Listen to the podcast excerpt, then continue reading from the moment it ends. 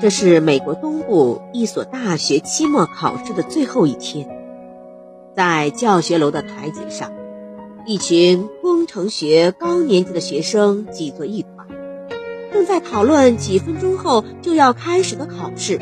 他们的脸上充满了自信，这是他们参加毕业典礼和工作之前的最后一次测验。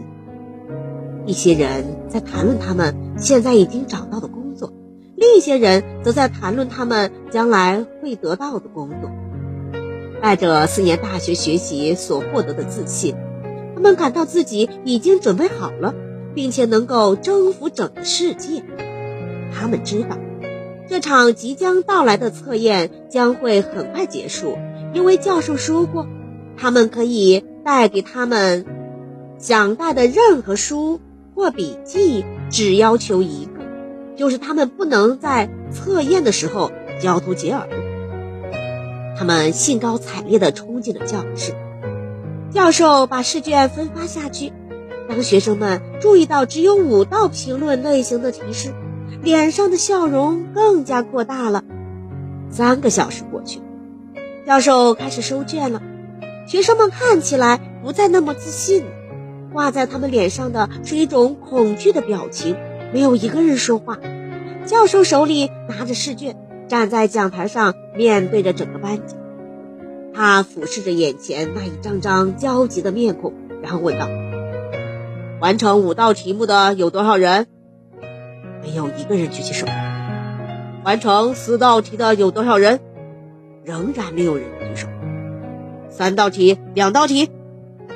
学生们开始有些不安了，在座位上扭来扭去。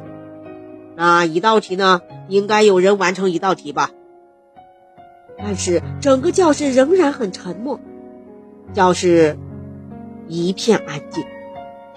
教授放下了试卷，说道。这正是我期待得到的结果。我只想要给你们留下一个深刻的印象，即使你们已经完成了四年的工程学习，关于这项科目仍然有很多东西你们还不知道。